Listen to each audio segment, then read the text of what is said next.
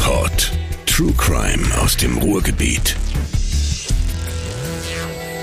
Hallo, liebe True Crime Fans. Ich freue mich riesig, dass ihr wieder dabei seid. Für alle, die neu dazugekommen sind, ich bin Selina. Und bevor wir loslegen, sicher ist sicher, eine Triggerwarnung. Es geht in dieser Folge nämlich unter anderem um sexuelle Gewalt und heftige Gewaltfantasien.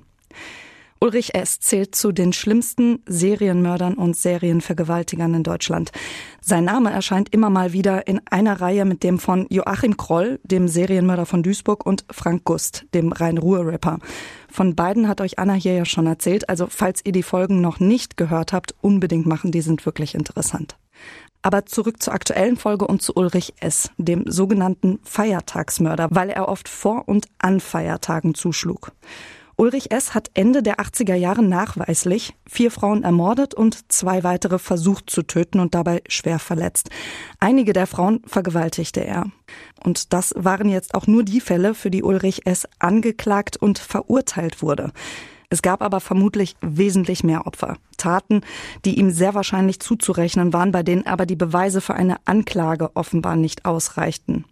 Es gab in Essen in der Zeit, also Ende der 80er, außerdem offenbar noch weitere Übergriffe auf Frauen und auch Vergewaltigung, die ihm offenbar nicht zweifelsfrei nachgewiesen werden konnten. In einigen Medienberichten, unter anderem der Sat1 Ermittlungsakte Spezial, ist sogar von insgesamt 23 Taten die Rede, die Ulrich S. begangen haben soll. Von 1987 bis 1989 hat er Essen in Atem gehalten und die Polizei dort vor ein Riesenrätsel gestellt. Die ging nämlich lange Zeit von Einzelfällen aus, nicht von einem Serientäter. Es brauchte also mehr als zwei Jahre und einen Fehler von Ulrich S., bis die Ermittler ihm zufällig auf die Spur gekommen sind und ihn dann festnehmen konnten. Aber warum war es für die Polizei damals so schwierig, Ulrich S. zu fassen? Was war sein Motiv? Und vor allem, wo ist Ulrich S. heute, über 30 Jahre nach seiner Verhaftung? Darüber möchte ich heute gerne sprechen. Ich habe also versucht, über Ulrich S., seine Taten und sein Motiv möglichst viel in Erfahrung zu bringen und auch an zuverlässige Informationen zu kommen. Das Internet hilft da nur bedingt weiter, vor allem was die Person Ulrich S. angeht. Da findet sich nur sehr wenig. Selbst Ulrich S. Geburtsjahr wird überall nur ungefähr angegeben. Und leider waren auch die Behörden aktuell nicht wirklich gesprächsbereit. Also die Taten liegen mittlerweile über 30 Jahre zurück. Und die Polizeipressestelle in Essen sagte mir, es gibt keinen Ansprechpartner für mich, der sich mit dem Fall auskennt und die Einarbeitung in die Akte wäre aus personellen Gründen aktuell nicht möglich. Ich habe außerdem auch den ehemaligen Kriminalkommissar, Buchautor und Serienmordexperten Stefan Habort versucht zu kontaktieren. Er hat sich in der Vergangenheit schon mit Ulrich S. und dessen Taten beschäftigt, aber ich habe bisher keine Antwort von ihm erhalten. Nur die heute für Ulrich S. zuständige Staatsanwältin, die hat mir dann doch noch irgendwann zumindest ein, zwei Antworten auf meine Fragen per Mail geschickt. Mehr leider nicht. Ich zitiere, weitere Auskünfte vermag ich Ihnen aus Persönlichkeitsschutzgründen nicht zu erteilen. An die Prozessakten war für mich leider auch kein Rankommen. Gut, das soll uns jetzt aber auch nicht hindern. Es gibt auch so einiges zu erzählen. Ich werde also auf ein paar Internetquellen, Presseartikel, vor allem aber auf ein Buch von Stefan Habort zurückgreifen. Damit lassen sich auch schon einige Fragen zu Ulrich S. und zu seinen Taten beantworten. Also, legen wir los. Und zwar ganz von vorne. Mit einem Zitat des Serienmordexperten Stefan Habert. Er schreibt bereits 2001 in seinem Buch Das Hannibal-Syndrom von Ulrich S. und dessen Verbrechen. Er vergleicht in dem Kapitel zu Ulrich S. die Suche der Ermittler nach einem Mörder mit einem Schachspiel, bei dem der Mörder den Ermittlern immer zwangsläufig einen Schritt voraus ist. Habort schreibt, Ende der 80er Jahre machte in Essen ein Mann seinen ersten Zug, der durch seine entsetzlichen Morde nicht nur die Polizei in Atem halten, sondern eine ganze Stadt in helle Aufregung versetzen sollte. Es begann am 14. Mai 1987. Es ist später Donnerstagabend, circa 22 Uhr. Eine 49-Jährige ist gerade auf dem Heimweg. Sie war bei einer Freundin in Essen-Stadtwald. Die Frau ist gerade im Begriff, zum Bahnsteig der S-Bahn-Haltestelle zu gehen, um in den Zug nach Hause zu steigen. Als sie die Treppe zum Bahnsteig runtergeht, legt ein Mann ihr einen Arm um den Hals und fordert mit vorgehaltenem Messer Geld. Die Frau will es ihm geben und sucht danach, aber der Täter wartet nicht. Er schneidet ihr mit dem Messer in den Hals und stößt sie die restlichen Stufen des Bahnsteigs runter. Passanten finden die schwer verletzte Frau und rufen den Notarzt. Und zwar gerade noch rechtzeitig. Die 49-Jährige überlebt durch eine Not-OP. Nach dem Übergriff übernimmt die Essener Kriminalpolizei den Fall. Die Ermittler gehen von einem versuchten Raubmord aus, weil der Täter ja Geld gefordert hat. Den Täter finden sie nicht. Das Problem war, die Frau hat ihn nicht gesehen. Er stand hinter ihr. Es gibt außerdem keine Zeugen und keine Beweise. Die Polizei kommt an diesem Punkt also nicht weiter und das Verfahren wird eingestellt. Ich möchte an dieser Stelle schon mal erwähnen, dass dieses Verbrechen an der 49-Jährigen scheinbar im Prozess später keine Rolle mehr spielt. Also offenbar war die Beweislage zu dünn, um Ulrich S. tatsächlich dafür verantwortlich zu machen. Es gilt wohl erst die nächste Tat als erste in der Anklageschrift der Staatsanwaltschaft Essen. Das ist zumindest einem Artikel der Taz zum Prozessauftakt zu entnehmen vom 9. Oktober 1991. Von der Staatsanwaltschaft habe ich dazu leider nichts erfahren. Mir wurde nicht aufgeschlüsselt, wie sich die einzelnen Anklagepunkte auf die Fälle verteilen. Aber zum Prozess kommen wir ja später nochmal. Jetzt erstmal zurück ins Jahr 1987. Es vergehen keine zwei Wochen nach dem Übergriff auf die 49-Jährige in Essen-Stadtwald. Es ist ein Tag vor Christi Himmelfahrt, der 27. Mai. Wieder ist es später Abend, diesmal in Essen-Frohnhausen. Eine 46-Jährige will nach Feierabend im Freizeitbad Oase in die Bahn steigen und nach Hause fahren. Dort wird sie aber nie ankommen. Ein Passant hört die Hilfeschreie und verständigt die Bahnpolizei, aber die Beamten kommen zu spät.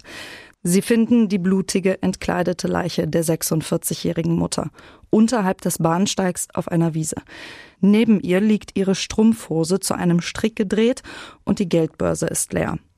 Daraufhin wird eine Mordkommission zusammengerufen. Die Ermittler finden ihre restlichen Kleidungsstücke und ihren Schmuck im Umkreis von 100 Metern verstreut. Sie gehen davon aus, dass der Täter die Frau schon am Bahnsteig angegriffen hat. Dann muss es zum Kampf gekommen sein. Der Täter hat die Frau über den an den Bahnsteig angrenzenden Jägerzaun gezogen und getötet. Der Gerichtsmediziner zählt später insgesamt 48 Stiche. Die Tatwaffe war vermutlich ein Schraubenzieher. Stefan Habert schreibt 2001 in seinem Buch außerdem, dass die Ermittler Blut an einigen Kleidungsstücken gefunden haben und davon ausgegangen sind, dass sich der Täter damit sauber gemacht hat. Außerdem sollen sie zwei Fasern am Jägerzaun gefunden haben, die mit hoher Wahrscheinlichkeit vom Täter stammten. Mittelblaue, runde mattierte Polyesterfasern mit unregelmäßigem Farbverlauf. 30 Kriminalbeamte sollen im Einsatz gewesen sein, laut Habert, um Befragungen durchzuführen. Außerdem seien Lautsprecheransagen am Bahnhof gemacht worden. Aber alle Befragungen und alle Spuren haben der Polizei erstmal nicht weitergeholfen. Zitat, in den Lokalzeitungen war bereits von einem unheimlichen S-Bahn-Mörder zu lesen, der die Stadt in Angst und Schrecken versetzte. Interessant ist aber, die Polizei ging offenbar zu diesem Zeitpunkt noch von zwei verschiedenen Tätern aus. Für sie waren es offenbar ein versuchter Raubmord und ein Sexualmord. Am 8. Juni 1987, am Pfingstmontag, spaziert eine 59-jährige Rentnerin im Grugerpark. Sie geht dort auf die öffentliche Toilette. Als sie im Begriff ist, die Toilette zu verlassen, drängt ein Mann sie wieder in die Kabine. Mit vorgehaltenem Messer fordert er Geld. Sie gibt ihm, was er verlangt angeblich 130 D-Mark. Aber er lässt sie nicht gehen. Er versucht sie zu fesseln. Sie wehrt sich, tritt und schreit. Daraufhin stopft er ihr offenbar ein Taschentuch in den Mund und schlägt auf sie ein, bis sie bewusstlos wird. Als die Frau wieder zu sich kommt, ist sie mit ihrer Strumpfhose an die Toilette gefesselt und schwer am Hals verletzt. Es ist eine tiefe Schnittwunde. Sie befreit sich und schafft es, sich selbst zum Sanitätsraum zu retten. Die 59-Jährige überlebt den Übergriff. Wieder wird eine Mordkommission gebildet, aber eine neue. Die 59-jährige Rentnerin hilft der Polizei dabei, ein Phantombild zu erstellen und daraufhin gibt es auch Hinweise, aber keiner davon führt zu etwas und die Ermittlungen werden wieder eingestellt. Jetzt sind es bereits zwei versuchte Raubmorde und ein Sexualmord. Jürgen Springer ist damals Kriminalhauptkommissar der Mordkommission und gibt 25 Jahre nach der Tat dem Westen ein Interview. In dem Artikel von Journalistin Cornelia Färber vom 4. September 2012 heißt es, Springer ist damals der Erste, der einen Zusammenhang herstellt. Die leere Geldbörse beim Sexualmord an der Badewärterin, der Raub in der Gruga, die Strumpfhose, die Brutalität – Springer bringt einen Serientäter ins Spiel, wird aber zurückgepfiffen, wohl wissend, dass es für die Polizei nichts Schlimmeres gibt als einen Serientäter, den man nicht fassen kann. Und Springer soll damals leider Recht behalten. Vier Wochen nach der Tat in der Gruger wird nämlich wieder eine Rentnerin überfallen. Die 63-Jährige ist auf dem Heimweg. Sie war in der Stadt einkaufen. Sie fährt mit der S-Bahn nach Essen-Krei. Dort steigt sie aus und macht sich zu Fuß auf den Weg nach Essen-Huttrop zu ihrer Wohnung. Im Bereich des Friedhofs greift sie dann ein Mann unvermittelt an. Er legt auch ihr einen Arm um den Hals, hält ihr ein Messer vor und verlangt Geld. Sie gibt ihm daraufhin, was sie noch hat, angeblich 10 Mark. Dann drängt er sie ins Gebüsch. Laut Habort versucht er sie mit zwei Stricken zu fesseln und greift ihr auch noch unter den Rock. Die Frau schreit um Hilfe, woraufhin der Täter mehrmals mit dem Messer zusticht. Dann flüchtet er. Die 63-Jährige schafft es, sich bis zu einer Kreuzung zu schleppen, wo Spaziergänger sie finden und den Notarzt rufen. Aber sie ist extrem schwer verletzt. Und zwar an der Leber, der Bauchspeicheldrüse, dem Magen und der Milz. Sie wird mehrfach operiert, lebt dann allerdings nur noch drei Wochen und verstirbt dann an ihren Verletzungen. Es sind so viele Verbrechen innerhalb kurzer Zeit, also eine ungewöhnliche Häufung, die dann auch der Polizei auffällt. Die Essener Kriminalpolizei versucht also Gemeinsamkeiten zu suchen. In allen Fällen wurde ein Messer oder eine Stichwaffe benutzt dann die Strumpfhosen. Und der Täter hat Geld gefordert, beziehungsweise einmal welches entwendet. Aber das Geld scheint dem Täter gar nicht wirklich so wichtig zu sein. In einem Fall hat er ja gar nicht erst gewartet, bis er das Geld hatte. Und Riesenbeute macht er jetzt auch nicht. Einmal 130 Mark und einmal 10 Mark. Aber die Ermittler treten trotzdem weiter auf der Stelle. Nichts führt sie weiter. Sie haben immer noch keine brauchbaren Hinweise und keinen Verdächtigen. Die Ermittler seien frustriert gewesen, schreibt Habort.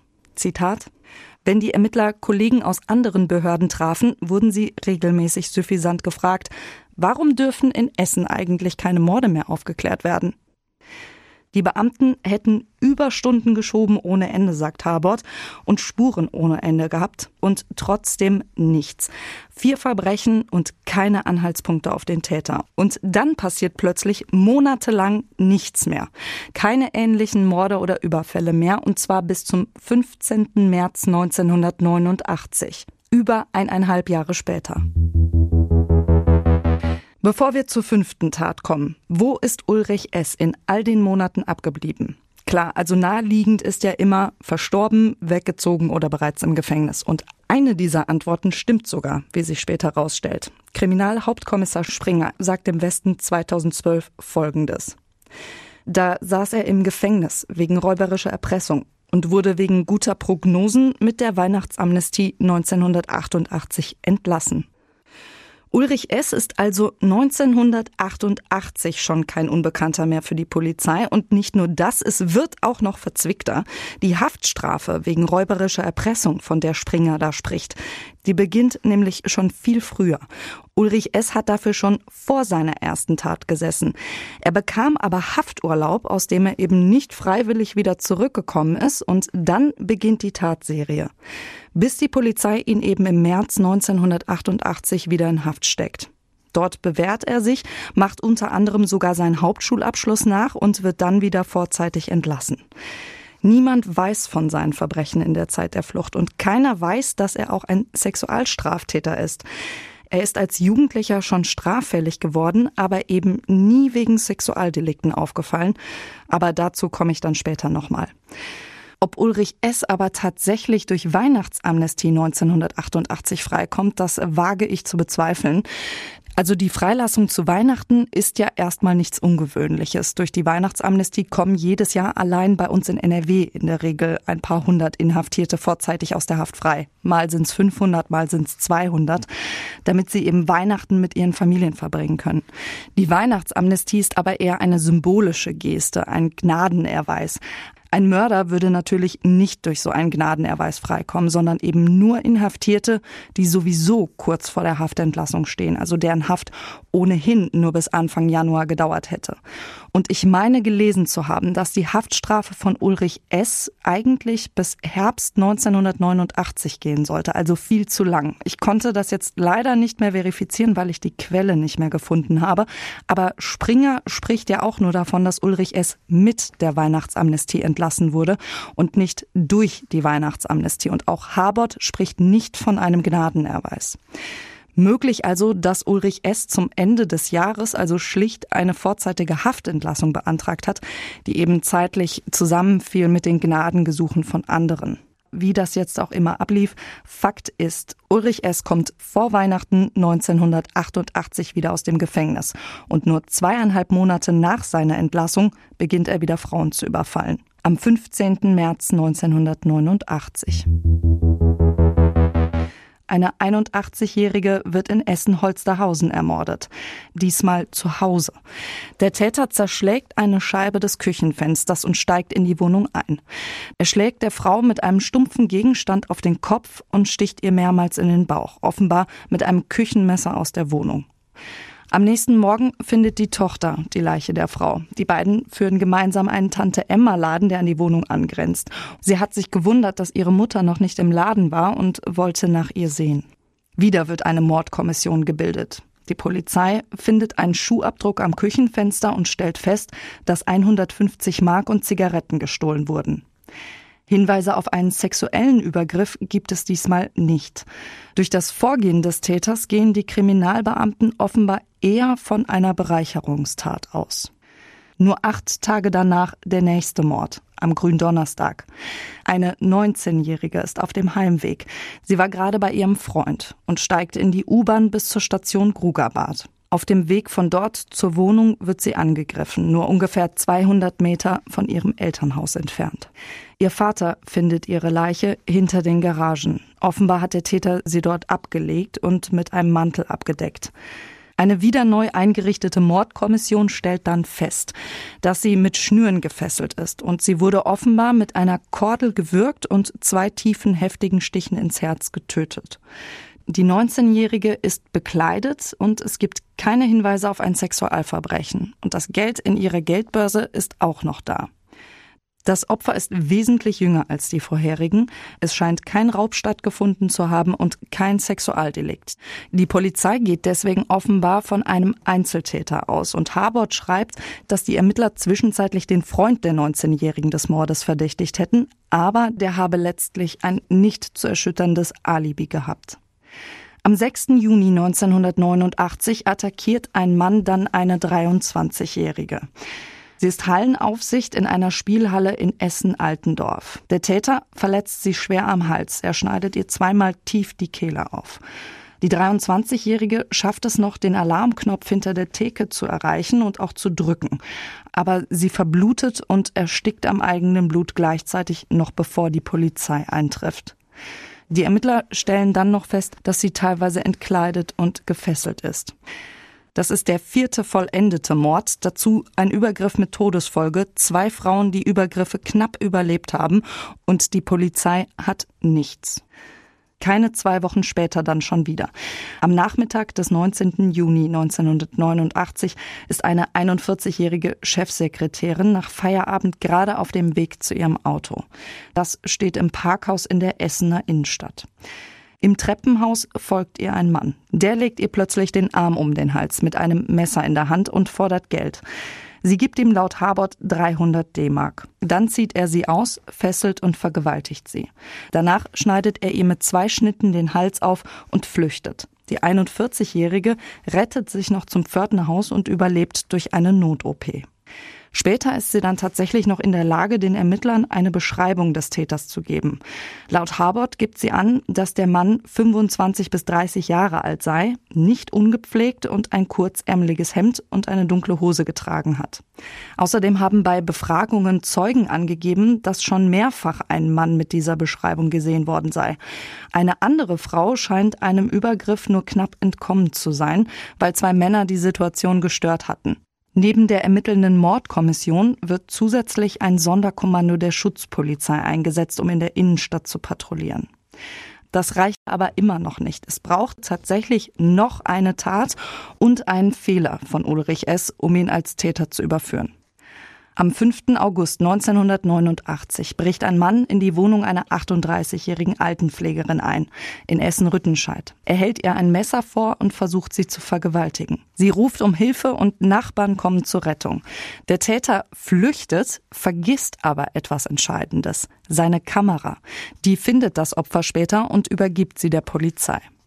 Auf der Kamera sind einmal Fingerabdrücke und außerdem auf dem Film mehrere private Fotos unter anderem auch eins von einem Auto, einem blauen Opel Rekord. Ein Teil des Kennzeichens ist auch zu sehen. Die Polizei überprüft also sämtliche Kennzeichen von Autos des Fabrikats auf der Suche nach einer Übereinstimmung und sie stößt auf Ulrich S.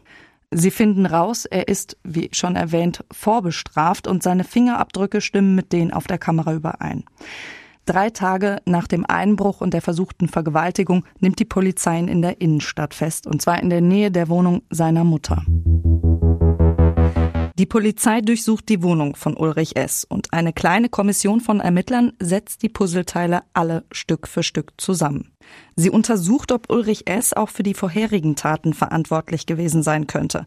Und dabei spielen unter anderem auch die blauen Fasern vom ersten Mord eine Rolle. Damals in den 80ern gibt es ganz neue Verfahren, mit denen Fasern analysiert, verglichen und dadurch Personen zugeordnet werden können. Die Spurensicherung vergleicht also die blauen und auch einige andere Fasern mit der Kleidung und den Gegenständen von Ulrich S., die unter anderem in der Werkstatt seines Bruders gefunden wurden. Dort hat sich Ulrich S. oft aufgehalten. Und die blauen Fasern passen zum Beispiel zu einer Jacke aus der Werkstatt. Neben den Fasern untersuchen die Ermittler auch Stiefel aus der Wohnung von Ulrich S. und vergleichen sie mit dem Schuhabdruck vom Küchenfenster der getöteten Ladenbesitzerin. Das Profil stimmt überein. Es kommen außerdem Spürhunde zum Einsatz, die erschnüffeln sollen, ob an Gegenständen, die an den Tatorten gefunden wurden, der Geruch von Ulrich S. haftet, weil er damit in Berührung gekommen ist. Und die Hunde schlagen mehrfach an. Und die Frauen, die überlebt hatten, erkennen zudem Ulrich S. wieder und identifizieren ihn als Angreifer. Die Indizien gegen Ulrich S. sind also erdrückend, aber der Verdächtige, der schweigt beharrlich. Laut Kriminalhauptkommissar Springer äußert Ulrich S. nach der Verhaftung im Verhör nur, ich weiß doch nicht, was ich da alles gemacht habe. Dann will er lange nichts mehr sagen, also kein Geständnis und auch keine Äußerung zum Motiv. Er soll in der Untersuchungshaft allerdings Mithäftlingen von der Tat erzählt haben, die sich dann bei der Polizei melden. Trotzdem redet Ulrich es nicht. Erst nach rund zwei Jahren Untersuchungshaft und 19 Verhandlungstagen, da legt er dann ein indirektes Schuldeingeständnis ab. Er lässt nämlich durch seinen Anwalt mitteilen, dass er die Vorwürfe der Anklage nicht mehr bestreite. Sprechen will der Angeklagte Ulrich S. dann aber nur mit einem Psychiater und nicht öffentlich. An die Akten und Gutachten kam ich ja nicht dran, aber der Serienmordexperte und Kriminalist Stefan Habort, der hatte offenbar für seine Recherchen und Studien Zugang zu diesen Prozessunterlagen und auch zu den Aussagen des Psychiaters. Jedenfalls macht er in dem Buch Das Hannibal-Syndrom, aus dem ich hier ja auch zitiere, ein paar Angaben, die ich sonst nirgendwo finden konnte. Und das gibt uns zumindest einen Eindruck von der Person Ulrich S. und auch einen kleinen Einblick in dessen Psyche und Motiv. Bevor wir aber dazu kommen, das heißt, bevor ich genauer auf den Prozess, die Person Ulrich S. und sein Motiv eingehe, möchte ich, nachdem wir jetzt alle Fälle durchgegangen sind, erst zusammenfassend nochmal ein paar Fragen aufwerfen.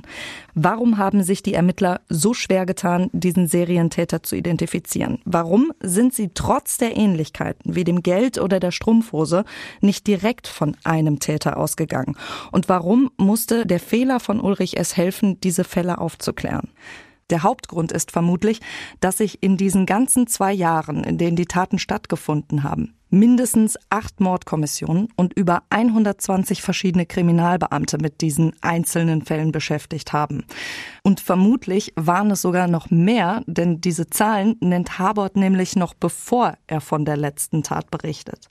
Naja, und bei so vielen Beamten und Kommissionen verschiedener Kommissariate, da dauert es automatisch einige Zeit, bis die Gemeinsamkeiten wirklich auffielen.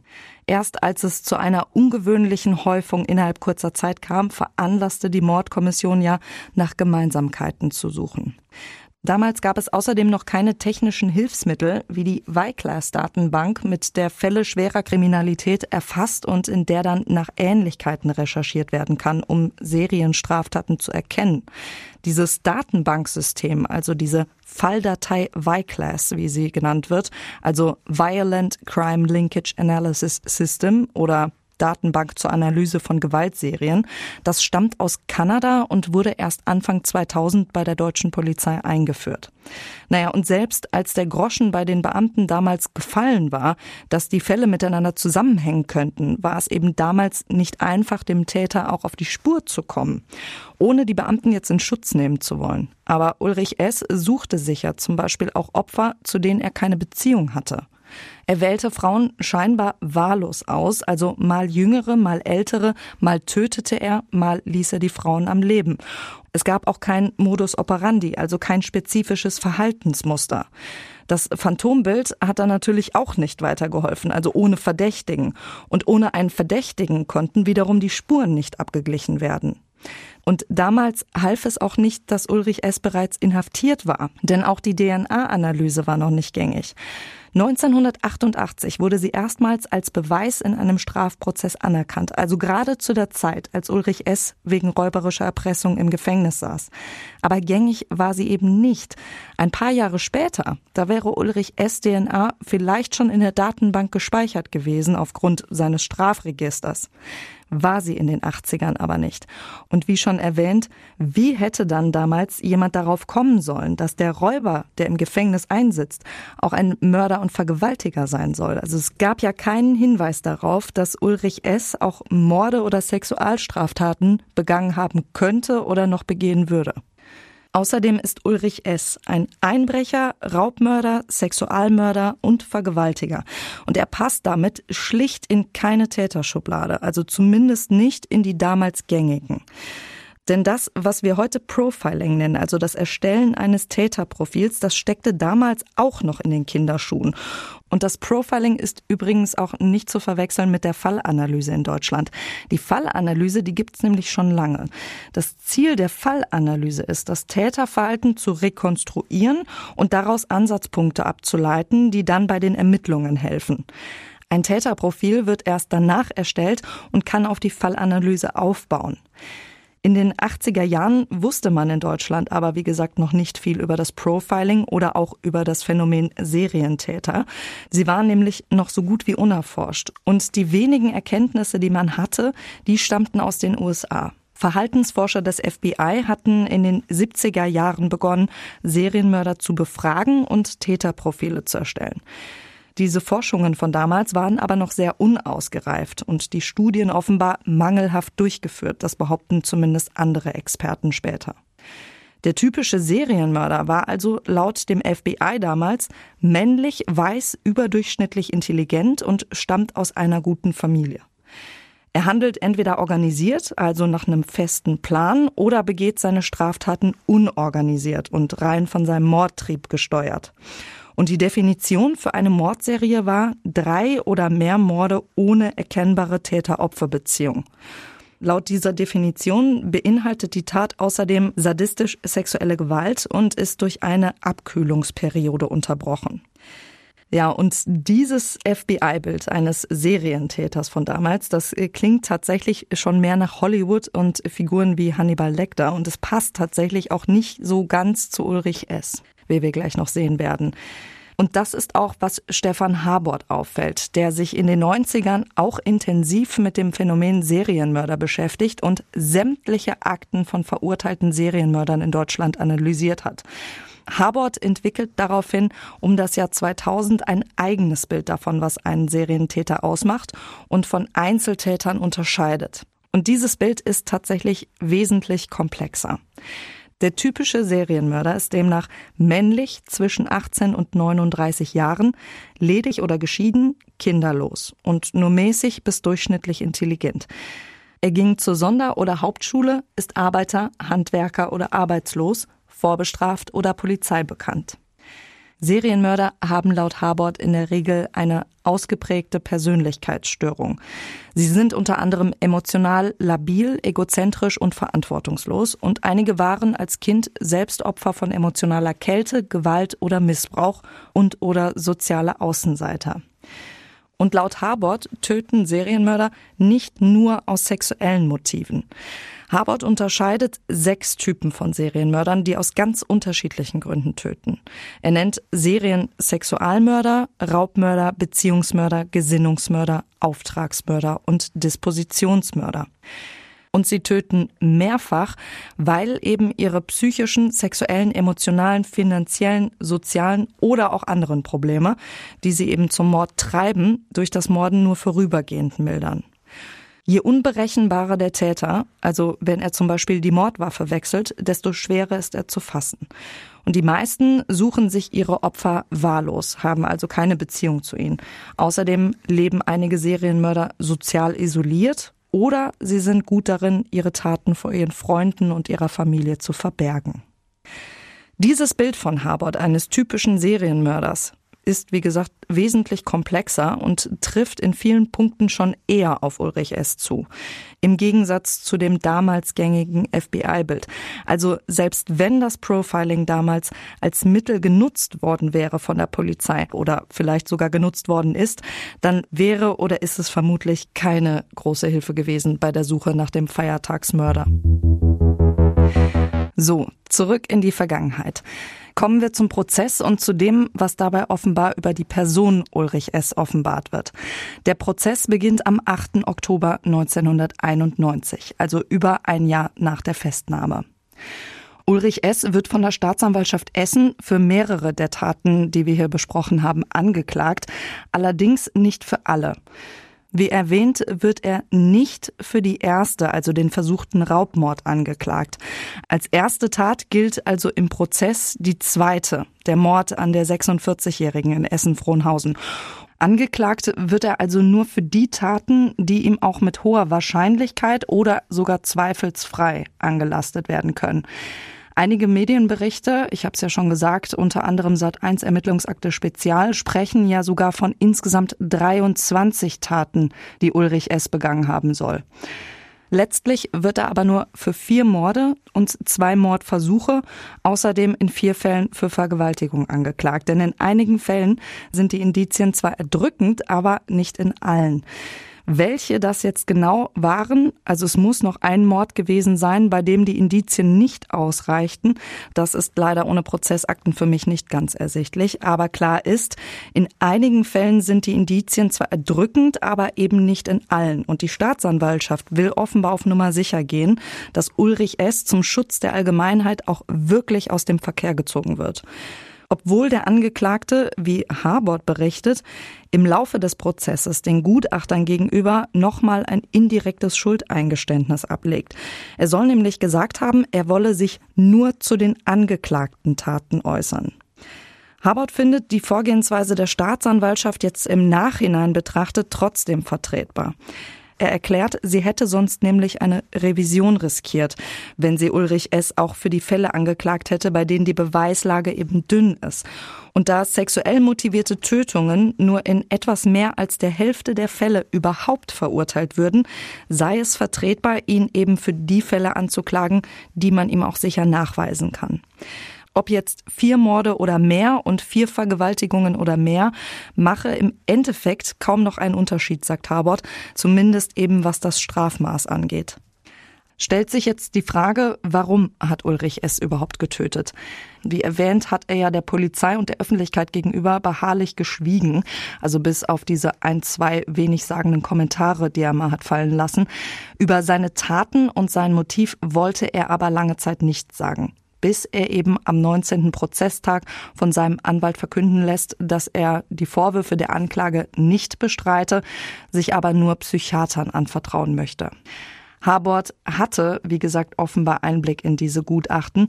Demnach hat Ulrich S. schon vor seiner ersten bekannt gewordenen Tat Frauen nachts durchs Fenster bespannt, ihnen nachgestellt und einige angegriffen und teils auch zwischen die Beine gegriffen.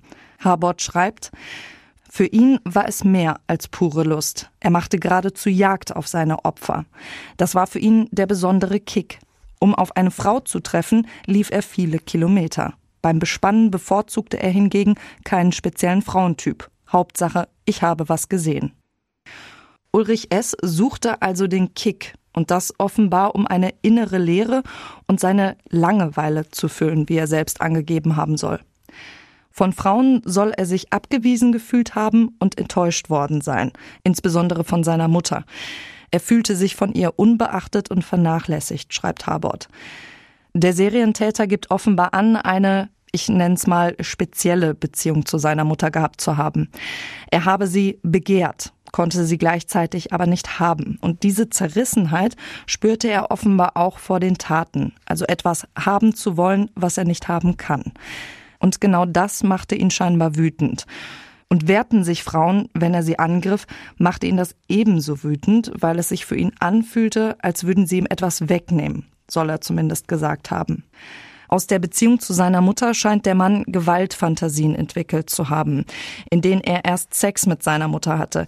Er soll sich vorgestellt haben, zuerst von ihr abgewiesen zu werden, sie dann zu vergewaltigen und irgendwann auch zu fesseln. Als er dann 1988 im Gefängnis saß für die räuberische Erpressung, sollen diese Fantasien intensiver geworden sein und es entwickelte sich ein Hass gegen Frauen. Zitat Ich wollte dabei zusehen, wie jemand stirbt. Meine Gefühle wollte ich abtöten. Einfach schlecht und gemein sein. Das erregte mich sehr. Einfach die Macht. Auch Schuldgefühle empfindet Ulrich S. bei seinen Taten angeblich nicht. Er soll angegeben haben, sich seine Opfer ganz zufällig ausgesucht zu haben und auch ohne groß zu überlegen. Es scheint ihm tatsächlich gleichgültig zu sein, wer seine Opfer sind. An die Gesichter könne er sich nicht erinnern. Und dass er oft ältere Frauen wählt, vermutet Harbord, liegt möglicherweise daran, dass sie ihn an seine Mutter erinnern. Mit den Fesseln wollte Ulrich S. die Frauen wehrlos machen und er stellte sich angeblich sogar vor, dass die Frauen es auch wollten. Und am meisten habe ihn der Moment erregt, bevor er zustach. Danach spürte er angeblich eine Erleichterung bzw. eine innerliche Befreiung. Tatsächlich aber hat er ja nicht alle seine Opfer getötet. Und warum, das wird auch thematisiert. Angst, erwischt zu werden, sei es angeblich nicht gewesen. Er sei sich sicher gewesen, dass die Frauen ihn nicht erkannt haben und irgendwann hätte es ihm dann sogar Spaß gemacht, dass die Polizei ihn nicht zu fassen kriegt. Zitat, die Polizei mit ihrem ganzen Apparat war einfach zu dumm. Auch das scheint ihm also ein Gefühl von Überlegenheit und Macht gegeben zu haben. Und das Geld, das interessierte ihn offenbar tatsächlich nicht. Er soll gesagt haben, das sollte nur vom eigentlichen Motiv ablenken und die Frauen beruhigen. Nach all dem ist es tatsächlich kaum zu glauben, dass Ulrich S. nur wenige Monate nach seiner Haftentlassung im April 89 tatsächlich auch geheiratet hat. Also seine Frau ahnte scheinbar auch nichts von seinen brutalen Verbrechen, wenn er dann nachts durch die Gegend streifte. Kriminalhauptkommissar Springer äußert außerdem, eine Freundin soll diese Streifzüge nachts als Spleen abgetan haben. Seine Ehe soll der Serientäter als Gefängnis wahrgenommen haben. Es sei einerseits ein schönes Gefühl, immer jemanden um sich zu haben, andererseits sei es ihm auch lästig gewesen. Außerdem habe er den Ansprüchen seiner Frau nicht gerecht werden können, soll er gesagt haben. Abgesehen von der offenbar gestörten Beziehung zu seiner Mutter, die ihm scheinbar das Gefühl gab, vernachlässigt worden zu sein. Was könnte noch zu dieser Entwicklung geführt haben? Zu den Minderwertigkeitsgefühlen, den Machtfantasien und auch den Hass gegen Frauen? Was wissen wir über Ulrich S. noch? Öffentlich tatsächlich gar nicht so viel. Also die meisten Quellen geben das Geburtsjahr nur mit Fragezeichen an, gehen aber davon aus, dass Ulrich S. zur Tatzeit circa 30 Jahre alt war. Und auch über die Kindheit und Jugend berichtet, soweit ich jetzt herausfinden konnte, auch nur Harbord. Und zwar folgendes. Demnach ist der Altendorfer Ulrich S. eines von vier Kindern. Er ging zur Volksschule, schwänzte aber oft. Sein Vater war Alkoholiker und gewalttätig, deswegen soll Ulrich S. oft ausgerissen sein. Er trieb sich auf der Straße rum und verübte schon früh Diebstähle. Er galt als schwer erziehbar und wurde von seinen Mitschülern gehänselt. Mit etwa zehn oder elf Jahren wurde Ulrich S. tatsächlich schon ausgeschult, also aus der Schule entlassen. Seinen Hauptschulabschluss hat er ja, wie erwähnt, in den 80ern dann im Gefängnis nachgeholt. Er kam mehrfach in Heime, aus denen er dann aber auch immer wieder ausriss. Der Junge wurde zum Gewohnheitsdieb, Gewohnheitseinbrecher und Gewohnheitsräuber und war dafür bis 1988 gleich mehrfach in Haft, insgesamt mehr als 14 Jahre seines Lebens. Es sei eine typische Verbrecherkarriere gewesen, schreibt Habort. Und auch die meiste Zeit seines dann restlichen Lebens wird Ulrich S. nicht mehr in Freiheit verbringen dürfen. Der Prozess gegen ihn dauert gut ein Jahr und laut Harbord insgesamt 43 Verhandlungstage. Die Prozessakten füllen ganze sechs Umzugskartons, hat mir die heute zuständige Staatsanwältin Birgit Jürgens geschrieben. Im Herbst 1992 fällt dann das Urteil am Landgericht Essen.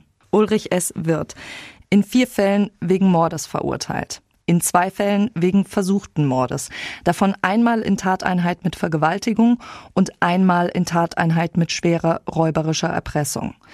Außerdem wird Ulrich S. in drei Fällen wegen Vergewaltigung, davon einmal in Tateinheit mit Raub verurteilt. Und wegen versuchter Vergewaltigung in Tateinheit mit schwerer räuberischer Erpressung. Für all das erhält er eine Gesamtstrafe. Lebenslang. Seit dem 16. Juni 1993 ist das Urteil rechtskräftig. Bleibt noch die Frage, wo ist Ulrich S. heute? Über 30 Jahre nach seinen Taten. Täter haben ja tatsächlich die Möglichkeit, nach einer bestimmten Zeit ihre Freilassung zu beantragen, auch im Falle einer lebenslangen Freiheitsstrafe. Darüber haben wir ja in der Aprilfolge gesprochen. Je länger Straftäter einsitzen, desto schwerer ist es, sie in Haft zu halten. Dazu braucht es dann schon gute Gründe. Im Fall von Ulrich S. hat der Richter 1992 allerdings zusätzlich zur Freiheitsstrafe die Unterbringung in einer Psychiatrie angeordnet, in einer Maßregelvollzugsklinik. Das ist ein psychiatrisches Krankenhaus für psychisch kranke oder auch suchtkranke Straftäter. Und Maßregelvollzug ist eben etwas anderes als normaler Strafvollzug oder auch die Sicherungsverwahrung. Im Maßregelvollzug werden die Straftäter therapeutisch behandelt und sicher untergebracht. Und zwar alle, die aufgrund ihrer psychischen Erkrankung oder ihrer Suchterkrankung straffällig geworden sind und nicht einsehen, Unrecht getan zu haben. Die Straftäter sind in der Regel nicht oder nur vermindert schuldfähig. Wären sie nämlich schuldfähig, wären sie in der JVA oder eben in der Sicherungsverwahrung. Die dienen nämlich ausschließlich dem Schutz der Öffentlichkeit vor gefährlichen Straftätern. Und wie lange ein Straftäter im Maßregelvollzug bleibt, das hängt von seiner Behandlung ab. Erstmal ist die Dauer also grundsätzlich unbefristet, sie muss aber regelmäßig normalerweise jährlich gerichtlich geprüft werden. Je nachdem könnte Ulrich S. also schon wieder auf freiem Fuß sein, ist er aber nicht. Das hat mir die heute zuständige Staatsanwältin bestätigt. Den Grund hat sie mir nicht genannt. Sie hat nur geschrieben, Seit dem 20. November 1992 befindet sich Ulrich S. durchgehend in einer Maßregelvollzugsklinik. Also bis heute. Das war sie auch schon wieder, unsere aktuelle Folge Mord im Pott. Falls ihr Anregungen habt, also Morde, die euch beschäftigen, auf die ihr mal gestoßen seid und über die ihr gerne mehr erfahren würdet, dann schreibt uns doch über Facebook oder Instagram. Anna und ich schauen uns die Vorschläge auf jeden Fall an und gucken mal, ob wir darüber was in Erfahrung bringen können. Vielleicht wird ja eine Folge draus. Danke, ihr Lieben, fürs Zuhören. Bis bald und lasst es euch gut gehen. Mord im Pod. True Crime aus dem Ruhrgebiet.